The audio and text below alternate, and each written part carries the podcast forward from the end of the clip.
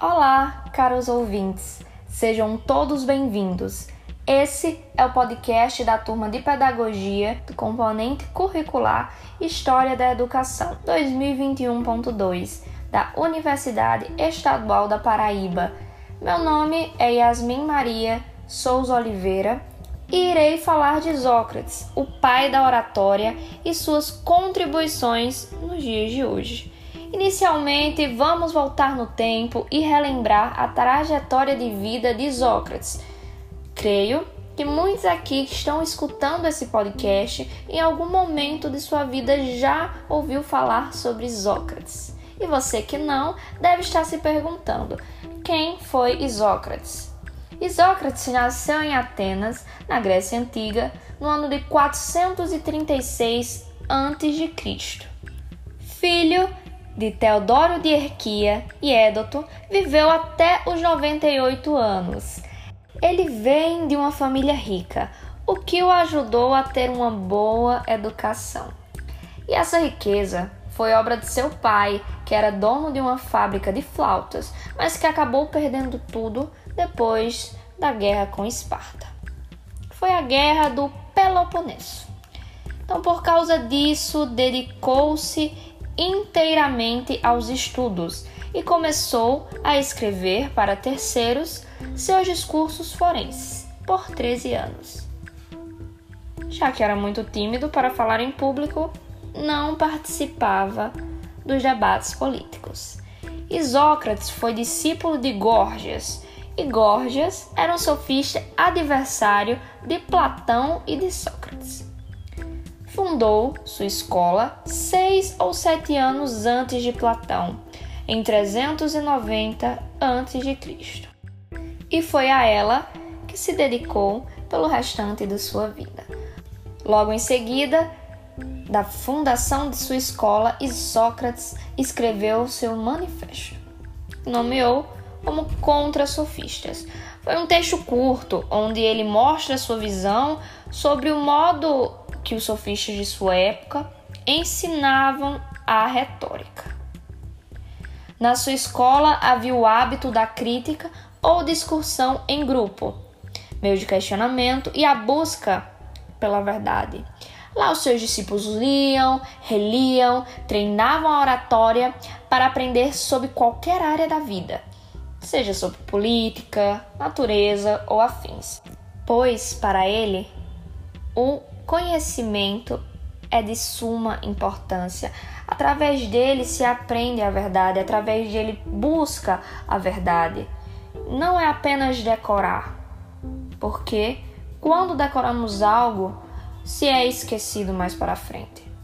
Vale salientar que ele não foi um cara radical, arrogante, não negava os filósofos e a filosofia, pois amava a sabedoria. Através dela, como citado anteriormente, se encontra a verdade, fazendo com que lá na frente, quando formava seus alunos, ficava difícil a despedida dos mesmos. Quem não ama um professor assim, não é? Nos faz querer aprender mais e mais, pois nunca sabemos de tudo. Mas podemos estender o nosso conhecimento. Isócrates foi um homem sábio.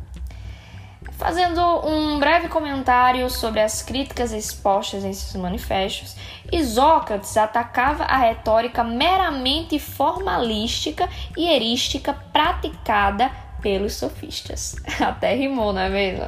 Então ele não achava justo a forma com que eles iludiam e exploravam seus alunos apenas por dinheiro, onde formavam os jovens apenas para saber debater e vencer os debates a qualquer custo, sem uso da verdade, sem conhecimento do que está sendo dito, principalmente sem ética alguma e respeito.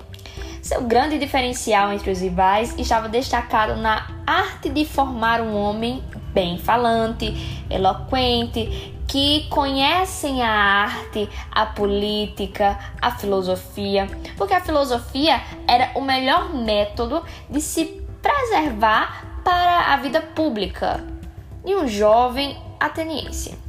Além disso, uma educação inteiramente voltada para a verdade e não acreditava que a justiça pudesse ser ensinada. Segundo ele, muitos sofistas ensinavam, mas de nada sabiam. E eram dessa forma que eles iludiam os seus alunos, os seus discípulos. Cícero, que foi um importante filósofo, escritor, advogado e político romano e também considerado um dos maiores oradores de Roma, fez de Sócrates o pai da eloquência e mestre de todos os oradores, pois notou a diferença de ensino dele entre os demais. Retomando a parte inicial, imagino que vocês, caros ouvintes, estejam se perguntando: Yasmin, lá em cima você falou que Sócrates era tímido, não participava dos discursos políticos, então como que ele pode ser o pai da oratória? Se a oratória é a arte de falar em público. Sim, inicialmente ele não participava, ele era apenas um logógrafo. Ele buscou, através da escrita de discursos políticos, uma maneira de ganhar, obter dinheiro, já que sua família havia falido. Mas com o passar do tempo, com os estudos, ele transformou a timidez em vocação e desta forma ele deixou sua vergonha de lado. Claro que não foi um processo rápido. Assim como todos, exige-se tempo. Em outras palavras, ele passou a se dedicar aos preceitos da oratória, porque apenas a inteligência não bastava. Era necessário usar uma certa entonação da voz ao falar, ter bons pulmões para suportar um debate longo e tudo isso junto, atrelado ao estudo. Também era importante ter agilidade, uma agilidade para solucionar problemas de forma rápida. E assim ele foi aprendendo quando deixou Atenas pela primeira vez. Cícero fez de Sócrates o pai da oratória, assim como eu mencionei lá em cima, e mestre de todos os oradores, pois notou a diferença de ensino dele entre os demais. Graças a ele, a retórica foi implantada no currículo escolar em Atenas. Olha que legal. Também vale salientar que em suas obras Isócrates nunca se nomeou como professor de retórica e fazia ligações do seu ensino com a filosofia para definir o seu trabalho, como empenho intelectual e suas ações. E sua visão era não basta apenas usar a retórica como meio de convencer, mas é necessário conhecer a verdade, pois só ela trará lógica para o discurso. Ele tinha uma pura dicção, um vocabulário usado de forma suave e tinha muito cuidado para evitar qualquer discordância.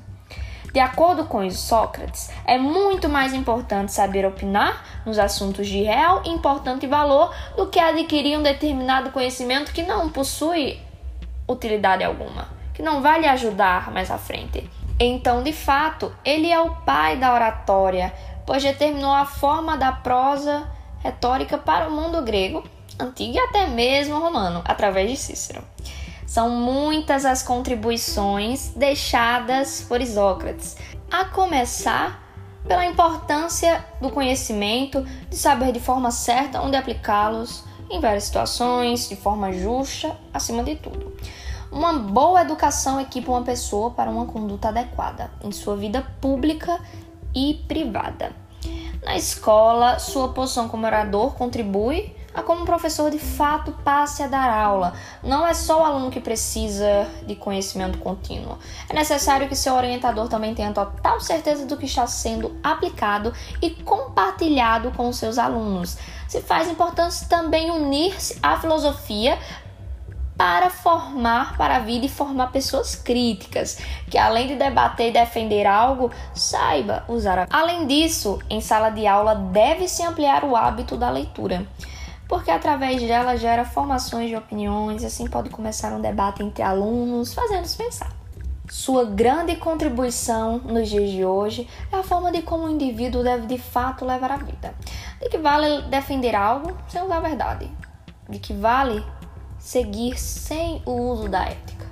Muitos buscam a praticidade para obter informações e saber debater a qualquer custo, mas esquecem que para isso é necessário muito estudo, muita leitura, muita repetição para jamais esquecer o conhecimento. Atualmente, a arte de falar em público faz com que você se destaque dos demais de forma limpa, claro, porque você demonstra liderança, atrai a atenção de seus ouvintes. É notória a importância da retórica na sociedade atual em que vivemos. Desde a Revolução Industrial, com o crescimento do capitalismo, tornou-se necessário encontrar maneiras com quais pudessem extrair o máximo do ser humano. Nesse viés, com o passar do tempo surge a categoria chamada de coach, um mero reflexo da sociedade capitalista em que vivemos. Eles são apenas uma engrenagem chamada capitalismo. Podemos usá-los perfeitamente como exemplo da importância da oratória, pois os mesmos, através do dom da fala, fazem muito mais do que falar através da sua oratória, conseguem persuadir os seus ouvintes a procurarem dar o seu máximo, a serem produtivos. Os vendem a ideia de que tudo podemos se queremos, basta apenas acreditar.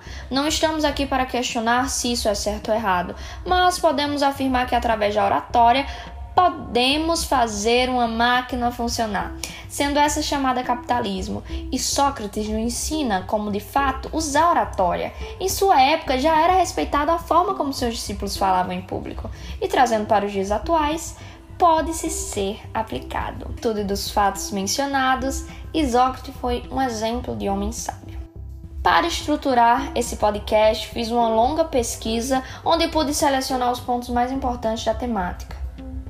Gostaria de agradecer a todos vocês que escutaram até o fim e espero assim ter contribuído para a construção de saber de todos. Assim podemos compartilhar com outras pessoas novos conhecimentos e antigos também, que podem fazer parte dos dias atuais.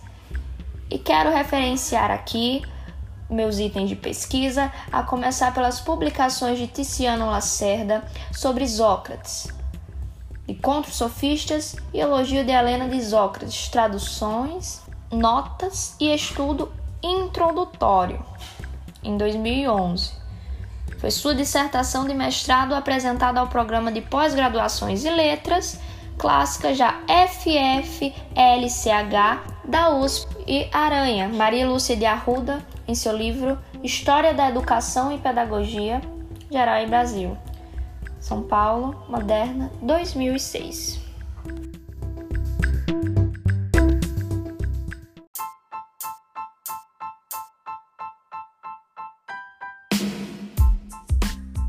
Olá, sejam todos bem-vindos. Meu nome é Marcela Bruna Cordeiro do Nascimento. Sou aluna do curso de Pedagogia 2021.2 da Universidade Estadual da Paraíba Neste episódio de podcast do componente curricular de História da Educação, irei comentar um pouco sobre o pensador educacional romano Sêneca. Vocês já ouviram falar nesse grande filósofo e escritor romano? Se não, a partir desse episódio, vocês terão a oportunidade de conhecê-lo mais a fundo, sua vida, ideias, pensamentos, tal como suas obras. E se você já o conhece, vamos aprender um pouco mais? Vamos começar voltando ao passado, mais especificamente no século I a.C., por volta do ano 4 a.C., em Córdoba, atual Espanha, onde nascia Lúcio Aneu Sêneca, de família abastada, filho do célebre orador Lúcio Aneu Sêneca, mais conhecido como Sêneca o Velho. Desde pequeno, viveu em Roma, local onde estudou filosofia e oratória, e mais tarde direito. Sêneca passou um período no Egito para tratamento de saúde. Após esse período, quando retornou a Roma, por volta do ano 31 no século I depois de Cristo, Sêneca iniciou sua carreira de orador e advogado, e logo foi nomeado questor e em seguida senador. Ele também foi exilado na ilha de Córcega, atualmente pertencente à França, por ser julgado como adúltero, onde ficou do ano 41 depois de Cristo até o ano 49 depois de Cristo, quando retornou a Roma. No século I depois de Cristo, mais especificamente em 50 depois de Cristo, coisa que conseguiu decorrente da sua inteligência e brilhantismo, foi escolhido para atuar como preceptor de Nero. E em 54 depois de Cristo, quando mesmo virou imperador, tornou-se seu conselheiro. Assim como sua vida, sua morte também foi bastante impactante. Durante algum tempo, exerceu influência sobre o imperador, mas no século I Cristo, no ano de 59, decepcionado com os maus instintos de Nero, Sêneca resolve se retirar da vida pública. Durante esse período, ele produziu várias obras, especialmente no campo da física, uma análise da natureza e ética, sempre com um olhar histórico. No ano de 65 do século I Cristo, Sêneca foi acusado de participar da conspiração de Caio Piso, que teria planejado o assassinato do imperador Nero. Recebeu de Nero a ordem de suicidar-se e em Roma, no século I Cristo, mais especificamente no dia 12 de abril do ano de 65, executou o suicídio, cortando os pulsos na presença dos amigos, sendo seguido por sua esposa, que também se suicidou. Em seguida, seu corpo foi incinerado sem qualquer luxo ou cuidado. Qual era o pensamento de Sêneca? O pensamento de Sêneca deve ser abordado segundo dois eixos principais. O primeiro é que é impossível separar a sabedoria da filosofia. Não tem como estudá-las separadamente. Já o segundo eixo afirma que tanto a filosofia como a sabedoria fazem parte da substância da educação. Segundo o livro de Franco Cambi, História da Pedagogia, na página 113, podemos entender mais sobre suas crenças. E lá vamos ver que em seus estudos, Sêneca sempre buscou dar ênfase à questão moral, acreditando que existia com bases na razão um princípio divino que detinha todo o poder, como Logos, que consistia na base dos estoicos, priorizando sempre a ética de igualdade e do amor universal. Entendia ela como um passaporte para a felicidade. No que diz respeito ao seu pensamento filosófico, sempre se mostrou aberto a ouvir todas as vozes, em busca da verdade e priorizando a razão, considerado assim eclético. Qual era a visão da educação e da filosofia senequiana? Com base no artigo da revista Sesumar, O Conceito de Educação e Cênica, escrito por José Joaquim Pereira Melo, vamos fazer um breve apanhamento sobre a visão da educação segundo Sêneca. Para Sêneca, a educação deve ser baseada na razão e no autoconhecimento. Ele acreditava que era fundamental a educação prática, sempre voltada para os valores morais, a sabedoria e a filosofia. Criticava a educação apenas teórica, que era mais comum na época. Para ele, alguns ensinamentos eram considerados inúteis e sem uso. O que se era ensinado deveria trazer benefícios. O saber não teria fundamento se não fosse acompanhado de boas ações, para si e sucessivamente para um bem público.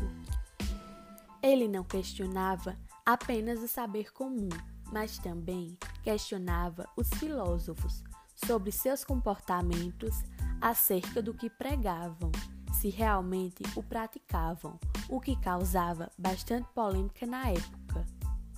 Para ele, o que um filósofo falava poderia ser justamente o que lhe faltava para encontrar a felicidade, ou seja, muitas vezes eram só palavras e não ações.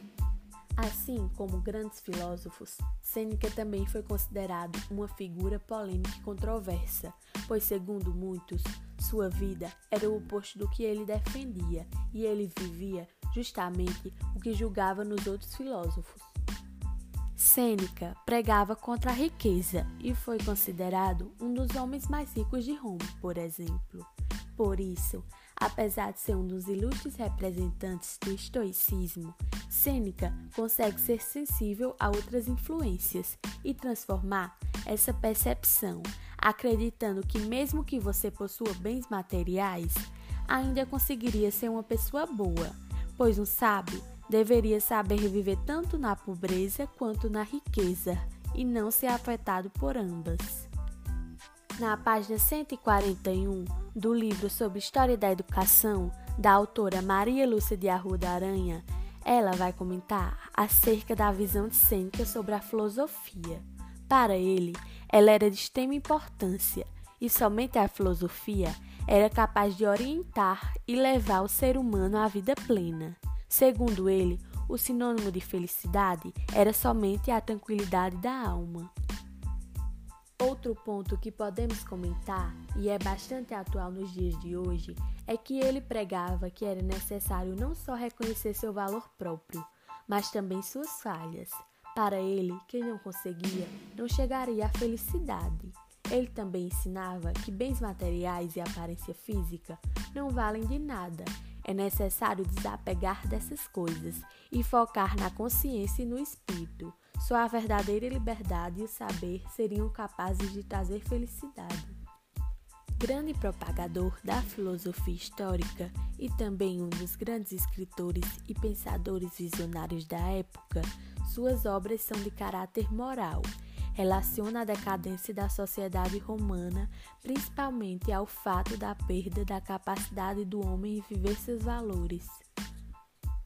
Escreveu diversos tipos de textos, sobretudo diálogos, cartas e tragédias. Algumas de suas obras que se destacam são Consolação a Márcia, século I depois de Cristo, ano 40 depois de Cristo. Consolação a Políbio, século I depois de Cristo, ano 43 depois de Cristo, e Diálogo da Clemência, século I depois de Cristo, ano 56 depois de Cristo. Então, pessoal, como podemos observar, Sêneca foi de extrema importância para a educação, e a partir de seus pensamentos, obras e de suas ideias inovadoras, sempre voltadas no sentido de tornar o homem virtuoso e feliz, apresentou e questionou diversas situações que podem ser utilizadas e adaptadas aos complexos problemas que enfrentamos até hoje. Nesse sentido, estudá-lo nos permite compreender não só o homem romano, mas também o homem atual. Para finalizar, quero agradecer a todos que ficaram aqui comigo até o final desse podcast. Espero que a história desse grande filósofo tenha te conquistado, assim como aconteceu comigo. Não deixem de conferir os outros podcasts da turma. Beijos! Para a preparação desse episódio, utilizei principalmente referências do livro História da Educação, da editora Moderna, escrito por Maria Lúcia de Arruda Aranha, publicado no ano de 2006, e algumas informações baseadas no artigo da revista Sesumar, O Conceito da Educação Cênica, escrito por Josué Joaquim Pereira Melo, publicado no ano de 2007.